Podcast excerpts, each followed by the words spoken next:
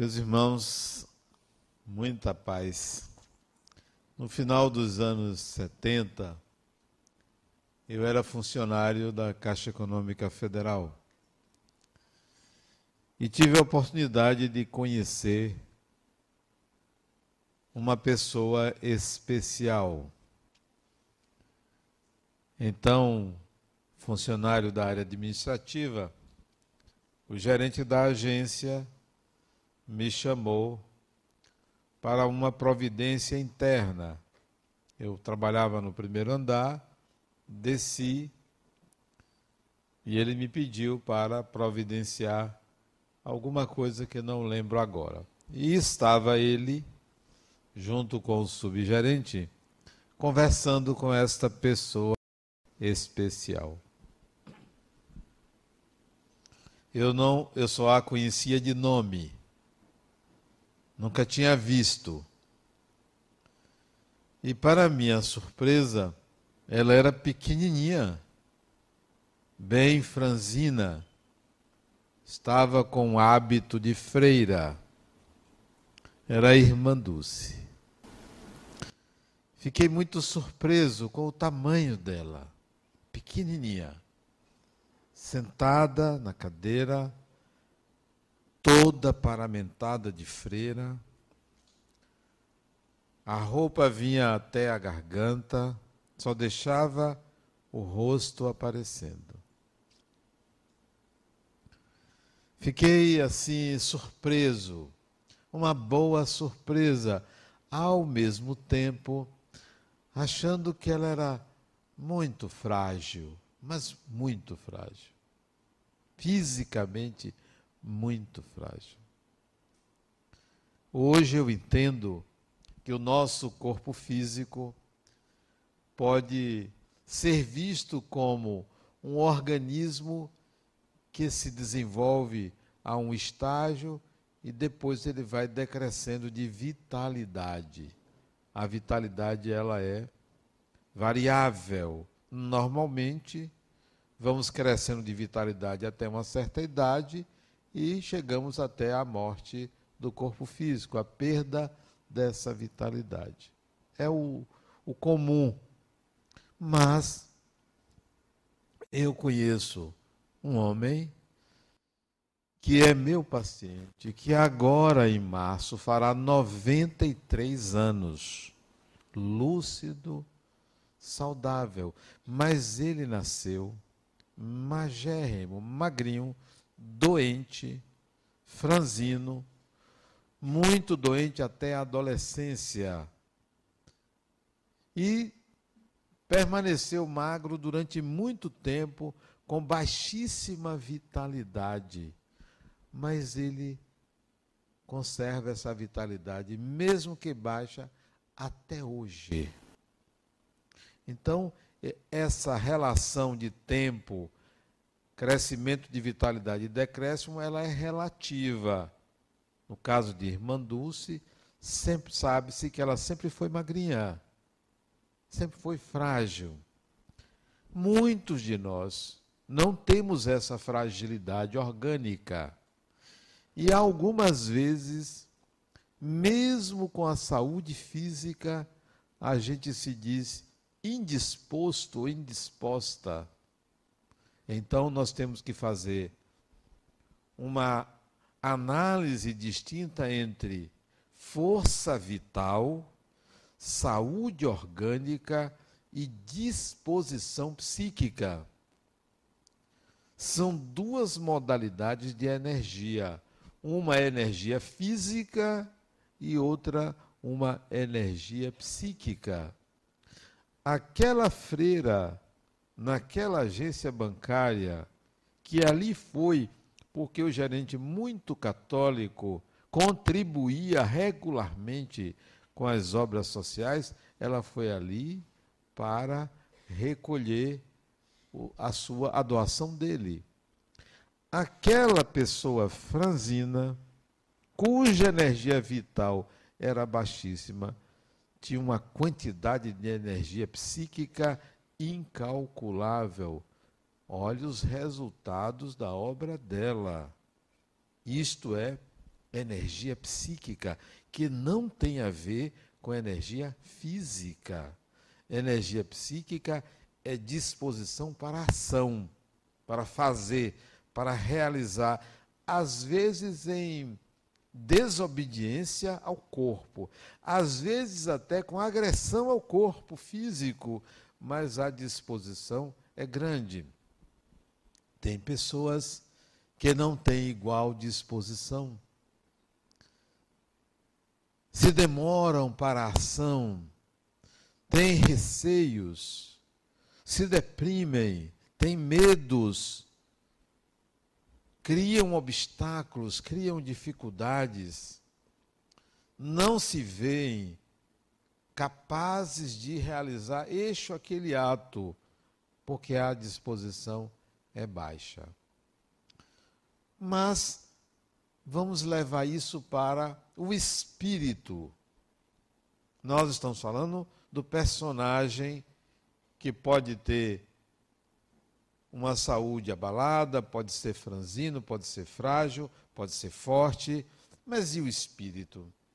O espírito é dotado de uma quantidade de energia para a ação inesgotável. Inesgotável. Se há uma indisposição, mesmo tendo uma saúde, isso não é do espírito. Isso é psíquico, isso é psicológico. O indivíduo não está utilizando a energia de que dispõe. A disposição da energia é do espírito, é inesgotável. O empecilho, a dificuldade, não é a falta de energia psíquica, são dificultadores psicológicos. São condições e protocolos mentais que dificultam a utilização de uma energia inesgotável.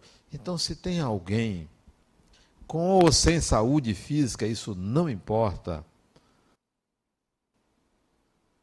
Não age, não atua, não se adianta na vida, não é por falta de energia do espírito, é por alguma condição psicológica que precisa ser descoberta, encontrada, removida, dissolvida, para que o espírito utilize a sua energia.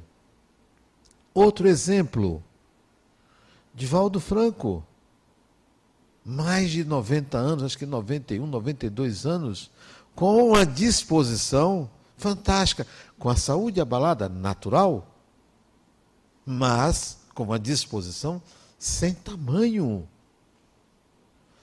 Voltando um pouco, Chico Xavier, que desencarnou aos 92 anos, com uma disposição que só não fazia mais porque o corpo já não deixava, mas disposto a viver, sorrindo para as pessoas, aos 92 anos, todo ao quebrado. Aí a pergunta é: qual é a sua disposição? Onde é que ela está? Por que você não está utilizando? Lembre-se, não depende do seu corpo. Ah, eu já estou velho, já estou velha. Ah, eu tenho uma dor aqui, uma dor ali.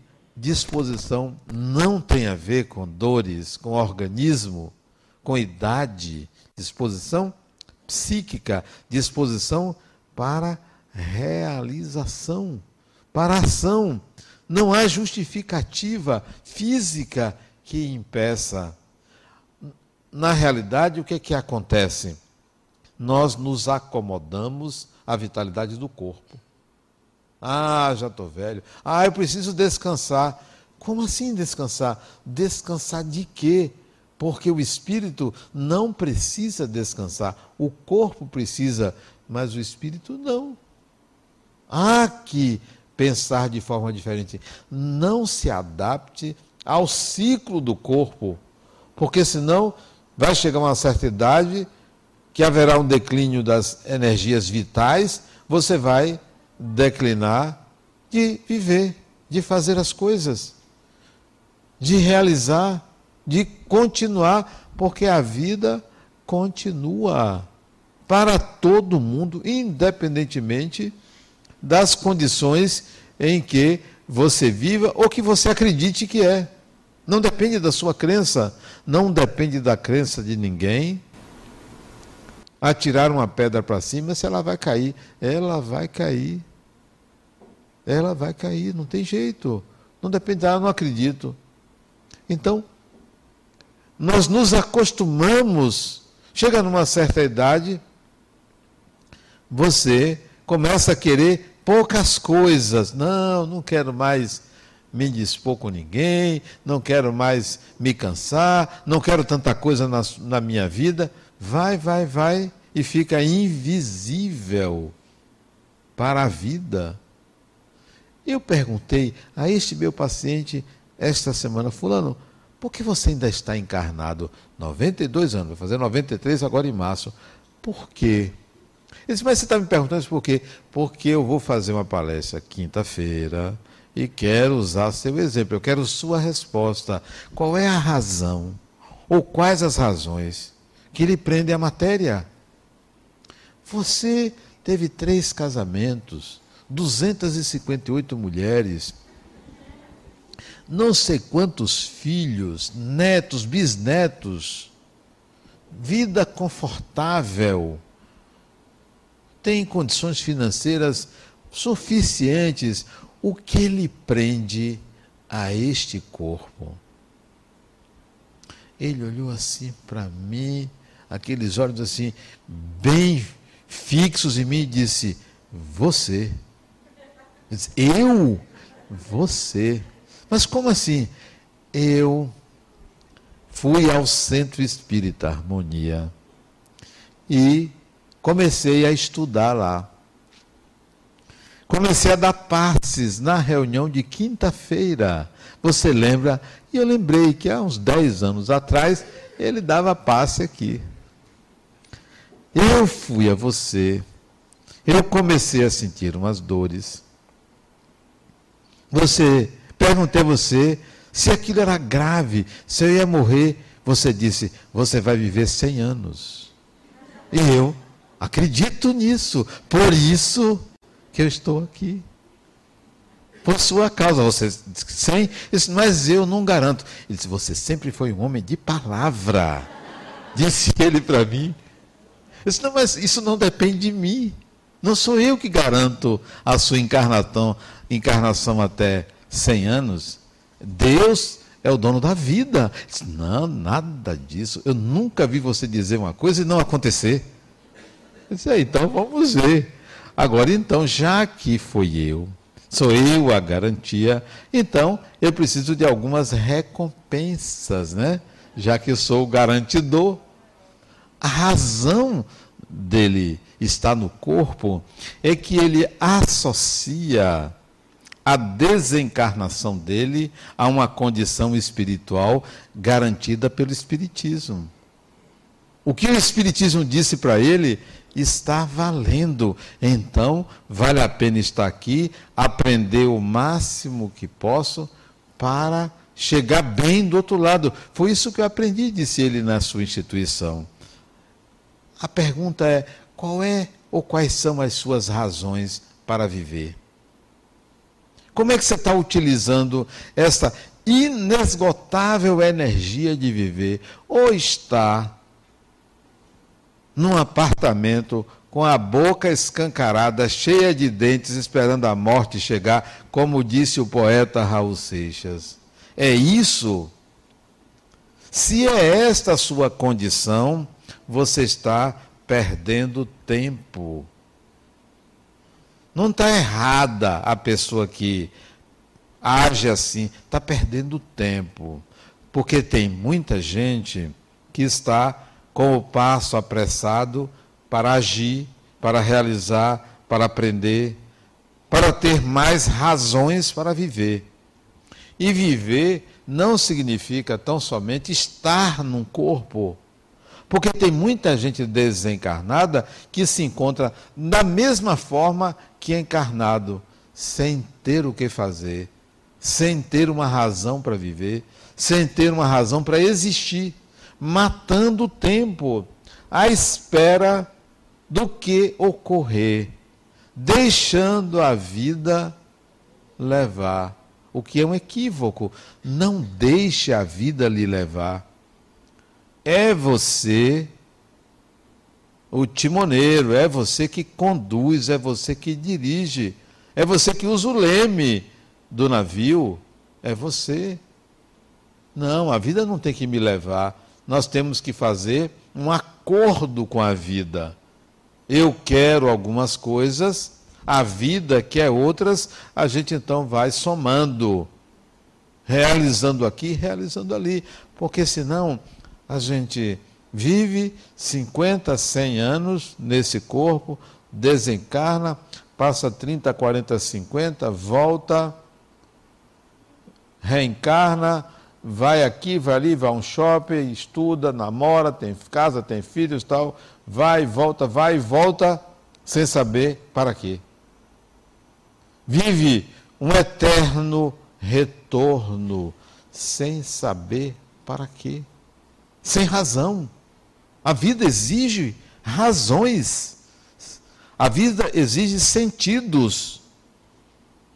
E se você não os encontrou, tem uns roteiros para você encontrar sentidos para a vida.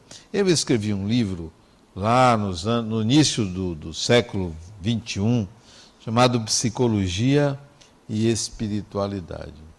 Nesse livro, eu dividi a vida humana em dimensões. Dimensões. Onde você pode encontrar propósitos para cada dimensão, porque a vida não precisa ter um sentido. Você pode ter 10, você pode ter 20, quanto mais melhor. Dividir a vida em dimensões. Porque há tanta energia, há tanta disposição para viver, que a gente tem que escolher aonde aplicar. A que se dedicar? O que é que eu faço com tanta energia, com tanto gás. Imagine uma pessoa acordar às seis horas da manhã, seis horas da manhã, todo mundo dormindo na casa, seis horas da manhã, ou pelo menos uma ou outra pessoa acordada, seis horas da manhã, abrir a porta da casa, andar pela rua e voltar e dizer assim: minha avó eu fui ver o sol nascer. Uma criança de sete anos de idade, meu neto, eu fui ver o sol nascer, o amanhecer. Olha que disposição. Uma criança vê o sol nascer, porque certamente enxerga que a vida é muito mais do que simplesmente acordar tarde, e ele tá, era um fim de semana, acorda tarde, não fazer nada, descansar, porque no dia anterior brincou. E ele foi dormir tarde, mas acordou cedo para ir ver o sol nascer, ver o amanhecer. Nós poderíamos pensar assim: poxa, meu amanhecer é qualquer hora do dia, da noite. O amanhecer é uma disposição para viver, uma disposição para viver, para encarar para enfrentar desafios, para pagar o preço de viver. O preço de viver não é o sofrimento. O preço de viver é gastar a energia de que você é portador, a energia da vida, a energia do espírito, porque é inesgotável. Então, pegue cada dimensão e encontre um significado. Vamos lá, aleatoriamente eu chamei de dimensão filial.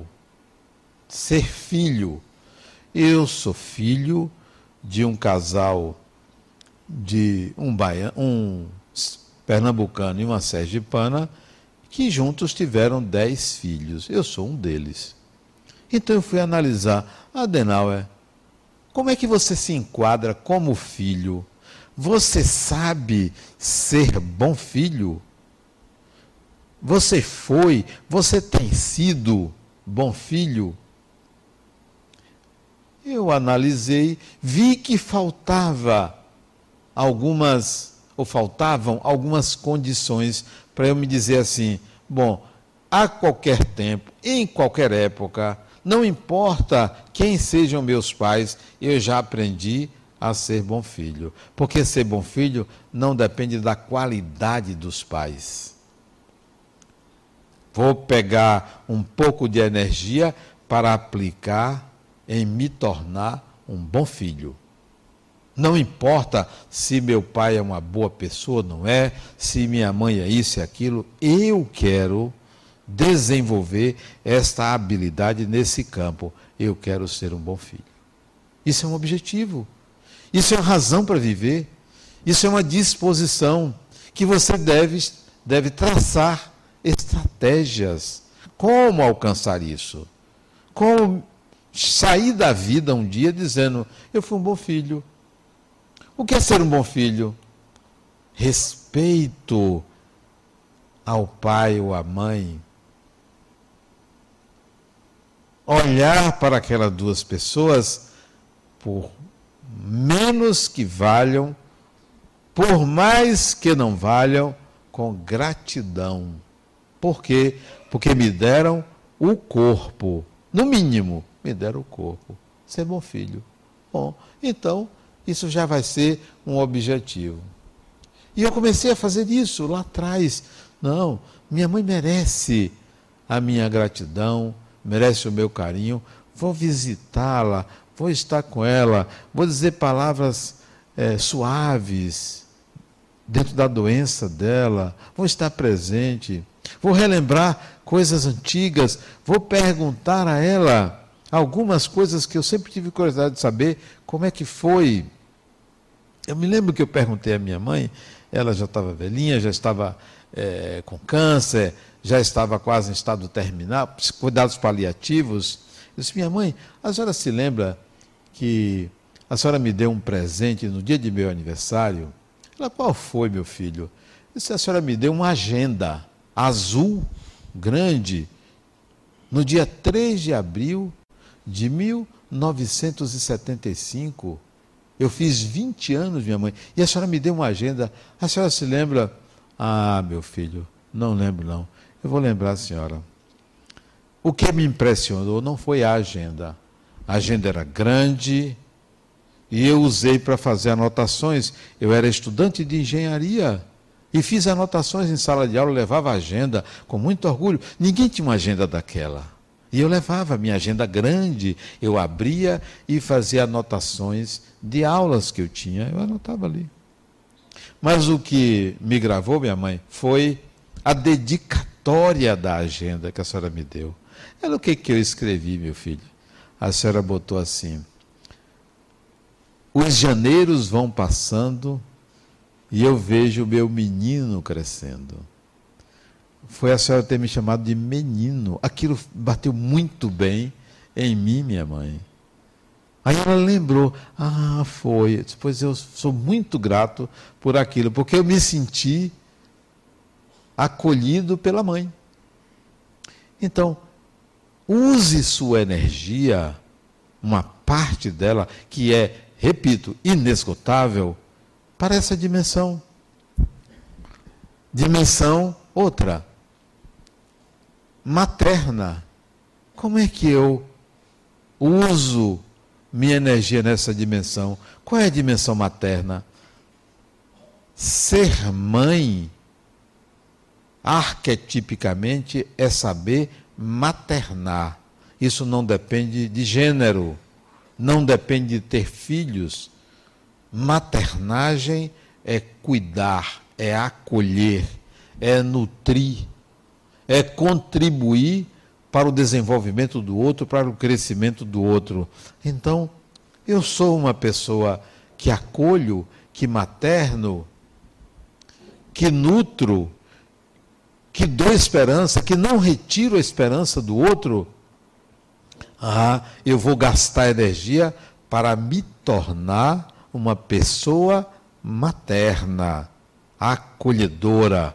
Bom, já tem mais outro sentido, outra disposição para viver na dimensão materna. Enquanto as pessoas estão vivendo as suas vidas com motivações diversas, eu especifiquei, eu dividi a vida em dimensões. Então, eu queria ser uma boa mãe ou uma pessoa capaz de cuidar de um filho, como mãe, não como pai. Dimensão materna. Dimensão paterna. Começou como pai. E essa minha disposição de ser um bom pai, eu mudei muito cedo, quando meu filho tinha, meu filho caçula, acho que tinha uns 10 anos, eu hospedei meu irmão em minha casa. E eu mudei ali quando ele disse algumas coisas a meu irmão, ao tio dele. O tio dele me contou depois, perguntou a ele: Diego, o que você mais admira em seu pai? Pergunta de meu irmão para o meu filho, longe da minha presença. E meu irmão, antes de responder, antes de dizer o que meu filho respondeu, perguntou para mim: o que, que você acha que seu filho disse que mais admira em você? Será que você acerta? Será que você sabe como seu filho lhe vê? Eu disse, vamos ver, eu vou dizer a você. Eu acho que ele disse, eu admiro meu pai porque ele é inteligente. Isso eu dizendo que eu achava que Diego tinha respondido. Segundo, acho que ele disse que me admira porque eu sei escutá-lo. Terceiro, acho que ele me admira porque eu dou muitos, muitas coisas boas a ele. Não, ele não disse nada disso. Ele só disse uma coisa que ele admira muito em você. Isso que foi que ele disse? Diz que admira você porque você é carinhoso com ele. E eu não, não percebia isso que realmente havia uma relação de carinho entre nós. Eu não conversei com meu filho, porque foi uma conversa deles dois, e eu fui refletir sobre esta a importância disto para ele. Eu disse, na realidade, falando com meu irmão, eu sou assim com ele, sou com os outros filhos, porque muito mais importante de tratá-lo como pai, eu trato como amigo. Então eu vi que eu era um pai por um motivo e depois eu passei a ser um pai por outro motivo. Eu investi numa outra forma de enxergar o filho, dimensão paternal. Não era um pai severo, rígido, nunca fui, nunca fui. Embora eles digam que bastava um olhar meu para uma mudança de atitude. Mas eu nunca fui rígido, nunca fui de bater de, de, ou de exigir, faça isso, faça aquilo, era algo muito natural. Rosângela era muito mais rígida do que eu, né? era muito mais ali controladora dos filhos dela do que eu. Então, disse, não, eu investi bem nessa dimensão de ser um bom pai. Bom, outra dimensão Dimensão financeira. Dimensão financeira. Eu me preocupava como eu usava o dinheiro. Como eu usava o dinheiro. Não é como ganhava. Ganhar dinheiro basta trabalhar. Você pode ganhar pouco, pode ganhar medianamente, pode ganhar muito. Tudo graças ao trabalho. Então, não era problema ganhar, porque eu trabalhava. Ganhava relativamente bem. Trabalhava. Trabalha até hoje, ganha dinheiro. Mas a dimensão financeira não é como você ganha, é como você gasta. Então eu fiz um mapa. Onde é que eu aplico o dinheiro? Quais são as finalidades? E vi que eu aplicava dinheiro na minha vida em determinados setores dela: família, lazer, roupa, livros e outras coisas menores, presentes, carro. Espera aí, eu quero mudar um pouco isso. Eu quero gastar dinheiro em determinadas áreas, porque eu sei que gastando nessas áreas haverá um retorno espiritual. Dimensão financeira. Sentido de vida financeira. Para que o dinheiro? Para que a posse? Para que o bem material? Ele tem que ser útil para dar um retorno espiritual. Ele não tem que ser desprezado, porque quem despreza o dinheiro não usa bem a energia gerada para obtê-lo. Saber gastar é uma arte. Então, havia uma disposição para viver naquela dimensão. Equacionei. Equacionei. Esses dias até conversava com Rosângela sobre isso, né? Como o nosso dinheiro é gasto, como a gente gasta dinheiro, né? É, é muito importante saber onde é que a gente aplica a, o nosso saber, a nossa capacidade de trabalho. Ontem eu fui interpelado por uma pessoa, ela me fez uma pergunta, Adenal, eu quero dar um presente a uma pessoa. Eu queria a sua opinião. Isso foi aqui no curso que eu dou. Eu quero sua opinião. É um presente que eu quero dar a ela. Há um processo na justiça e que depende de minha decisão. Uma decisão minha ela ganha. Uma decisão minha, ela perde. Eu quero dar um presente.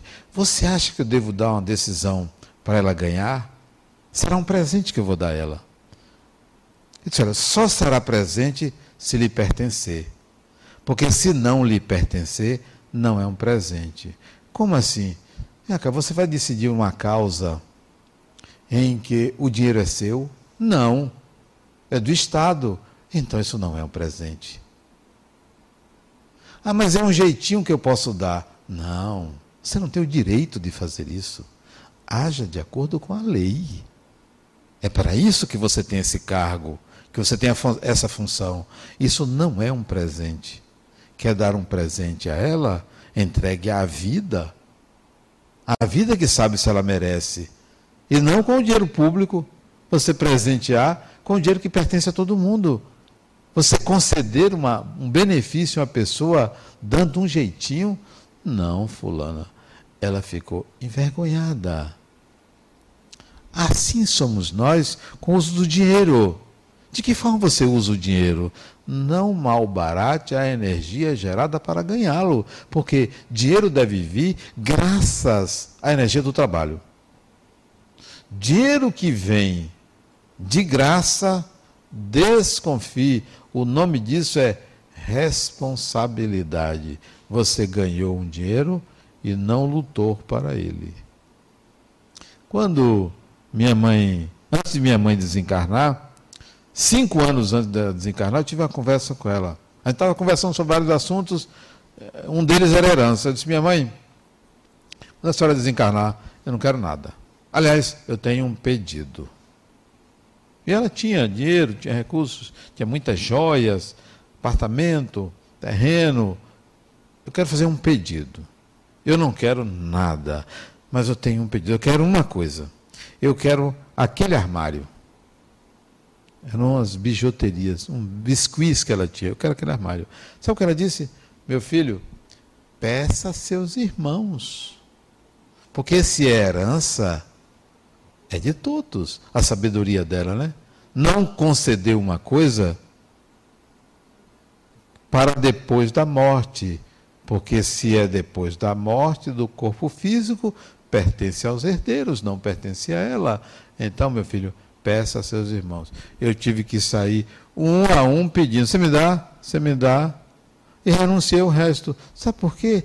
Porque quando você ganha algo, mesmo por herança, é energia gerada pelo trabalho do outro. Ah, mas é meu pai, minha mãe. Sim, é do outro. Será que eu sou capaz de ganhar isto? A pergunta é essa. Eu não vou jogar fora a herança, mas eu tenho que entender que aquilo existe não pela minha energia psíquica, mas pela energia psíquica do outro.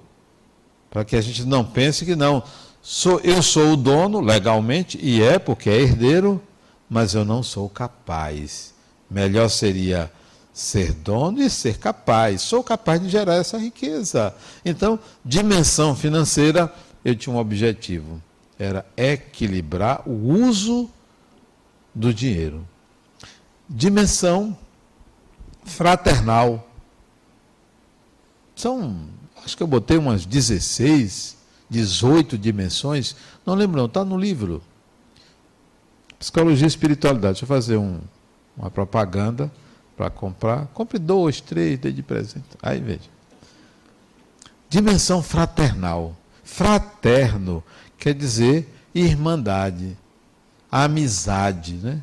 Será que eu sou uma pessoa que sabe conservar, construir, alimentar amizades? Se eu não for, eu vou utilizar parte da minha energia aprendendo a conservar amizades. Pessoas das minhas relações, meus chamados amigos, como manter uma amizade durante anos, décadas, até a desencarnação. Então, eu guardei energias para usar. Com o seguinte propósito: nunca deixarei de ser amigo de uma pessoa. Ela pode deixar de ser amiga minha, mas eu não vou deixar de ser amiga dela. Mesmo que ela não saiba conservar uma amizade, mas eu estarei ali disposto a manter a relação, mesmo que seja usado pelo amigo, porque amigo também contempla ser usado pelo outro. Então, eu vou gastar minha energia para conservar amigos. Amigos são pessoas que entram na nossa vida e que a gente confia para depois se decepcionar. São os amigos, né? Esses são os nossos amigos. Então, vamos conservar os amigos. Ser capaz de, nessa dimensão, atuar. Dimensão sexual, a dimensão do desejo, a dimensão do prazer físico, do prazer sexual. Eu quero equilibrar essa energia, utilizá-la adequadamente dentro dos limites do meu corpo, dentro dos limites do tempo que disponho, dentro dos limites do respeito ao corpo do outro, usar a energia sexual para equilibradamente viver, não para o sexo, mas para ter um equilíbrio do meu chakra genésico. Então, eu vou equilibrar minhas energias. Muito desejo sexual, muita prática sexual, pouco afeto. Quanto mais afeto, mais equilibrada é a prática sexual. Então, todas as vezes que eu me envolver sexualmente com a pessoa, eu quero desenvolver o afeto com aquela pessoa, para que me faça crescer e faça o outro crescer. Então, eu passei a utilizar a energia psíquica para o equilíbrio da sexualidade ou para o equilíbrio do desejo sexual. Dimensão espiritual. Dimensão espiritual. Como, até que ponto eu vou viver a minha espiritualidade, a minha mediunidade, a minha relação com os espíritos. Nunca ela pode se sobrepor a minha vida comum. Nunca o centro espírita vai me tirar da família, do trabalho, dos amigos, do lazer. Tenho que utilizar isso de uma forma equilibrada e que as pessoas que convivem comigo respeitem a minha espiritualidade. Esses dias uma pessoa disse, Adenauer, meu namorado me disse que talvez não dê certo porque eu tenho uma religião e ele tem outra. Criatura, você ouviu isso dele? Troque. Você acha que eu devo trocar de religião? Troque, não de religião. Claro. Porque se uma pessoa não respeita a sua filosofia, não respeita a sua religião, ela não vai lhe respeitar. Vai fazer exigências sobre você. Há que respeitar. Então, a espiritualidade de uma pessoa, a religião de uma pessoa, não pode retirá-la da humanidade, da irmandade, da fraternidade, do respeito ao outro. Então isso não é amor. Isso é cabresto, é você impor à pessoa que siga daquela maneira que você entende. Então, pegue sua disposição para viver e aplique na sua religião. Como é que você vai praticá-la? Como é que você vai vivê-la? Não largue de mão. Agora mesmo, antes de vir para cá, eu recebi uma mensagem de uma pessoa. Estou mal. Estou com vontade de me matar. Olha que coisa fantástica, né? A pessoa manda para você isso. É um presente, né? Um presente de grego. É um cavalo de Troia, né? Aí eu botei simplesmente, você está onde? Porque eu também não sei onde a pessoa está. Se está em Salvador. Não, eu não estou. Ela disse, eu estou viajando. Você não está em Salvador? Não estou. Então, faça o seguinte, aguarde. Venha no centro. Quando você voltar de ver, venha no centro que a gente vai conversar. Por enquanto, adie. Eu botei aqui, adie essa disposição. Não se mate agora. Mas, Adriano, eu estou eu tô com. Criatura, aguarde. Espere um pouco. Ninguém vai morrer de uma hora para outra assim rápido. Não, espere. Semana que você vai voltar quando depois no carnaval. Depois do carnaval. Depois que a gente conversar, você toma essa decisão.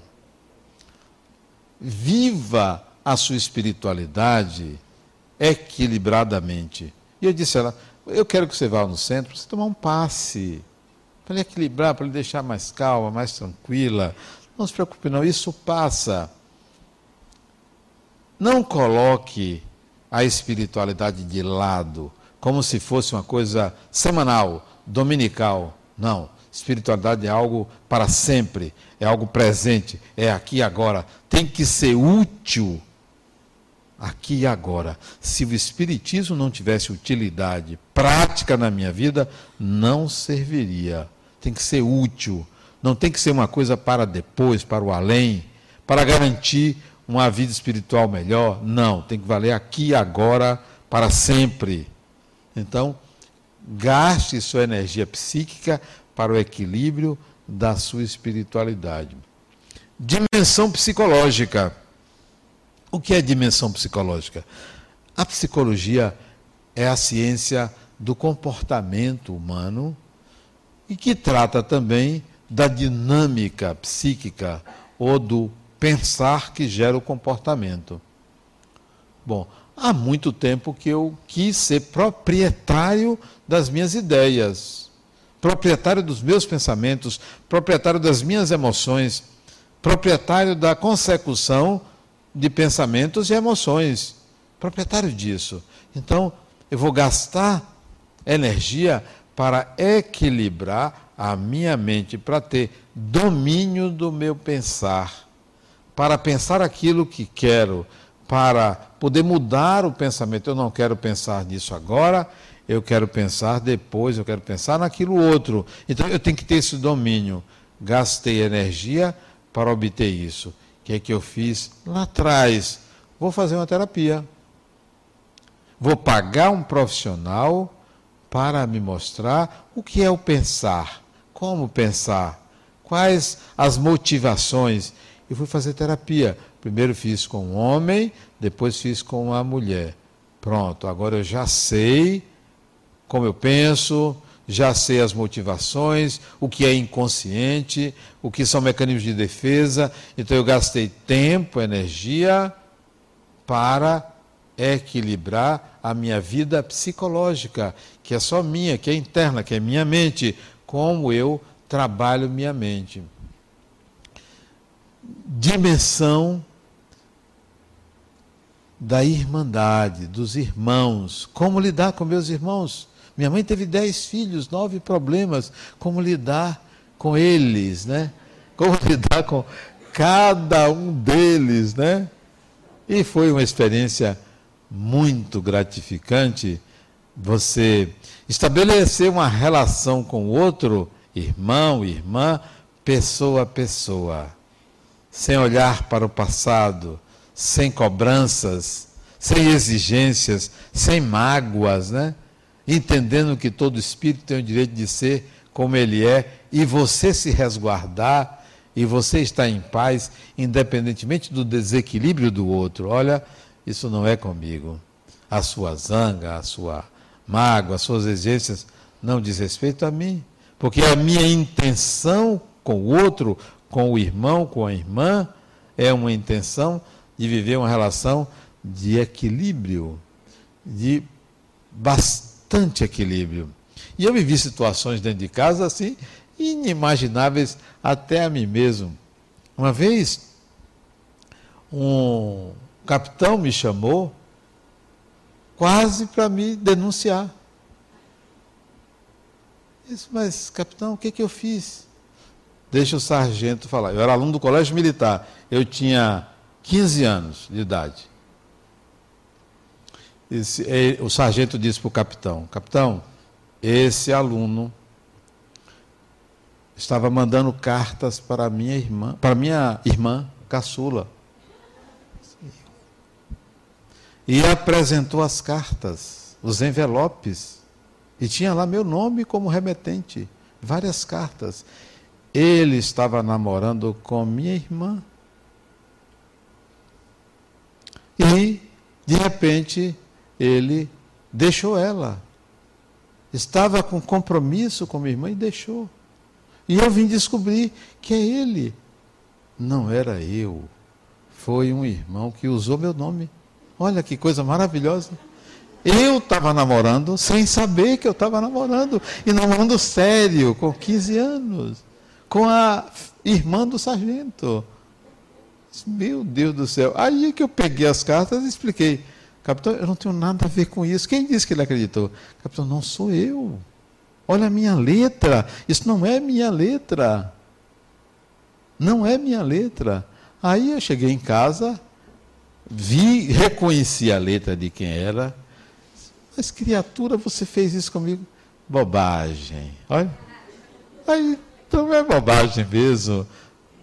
Incomodou naquele momento, mas depois eu entendi que isso é o ser humano. O ser humano é assim. As pessoas são assim, fazem coisas que a gente não imagina. Mas não sou eu que estou fazendo. Não sou eu. O pior é quando é você que é o autor. A gente nunca pode esquecer que quem atira a lama se suja primeiro. Você suja primeiro. Deve entender isso. Então, fique feliz quando um problema acontece e não é você a causa. E não foi você que criou. É o outro que criou. O problema não é seu. Embora você deva contribuir para a solução, não é seu. Que coisa maravilhosa. Não sou eu. Eu vou apagar incêndio, mas não foi, não foi eu que joguei o fósforo. Não foi eu que comecei a queimar. Vamos apagar o incêndio.